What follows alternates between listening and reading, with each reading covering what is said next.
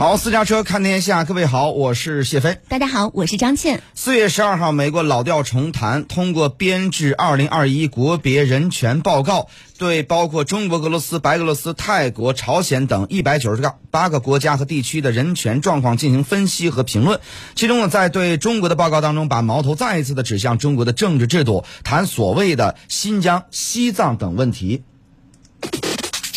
非常头条。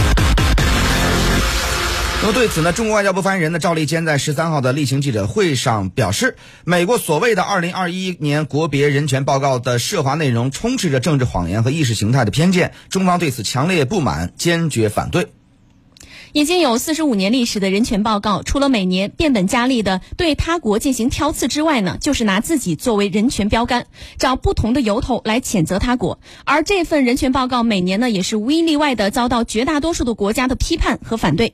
十三号的时候，外交部也针对二零二一国别人权报告做出了相关回应。赵立坚表示，中国的人权状况如何，中国人民心中有一杆秤。中国政府的治理能力如何？国际社会早就有目共睹，这都不是美国某些人说几句话，或者是发表一个报告能够诋毁的。美方应该做的就是立即停止对他国的人权指手画脚、攻击抹黑，切实躬身自省、改过自新，真正为改善美国自身人权状况和国际人权事业健康发展做一些有益的事情。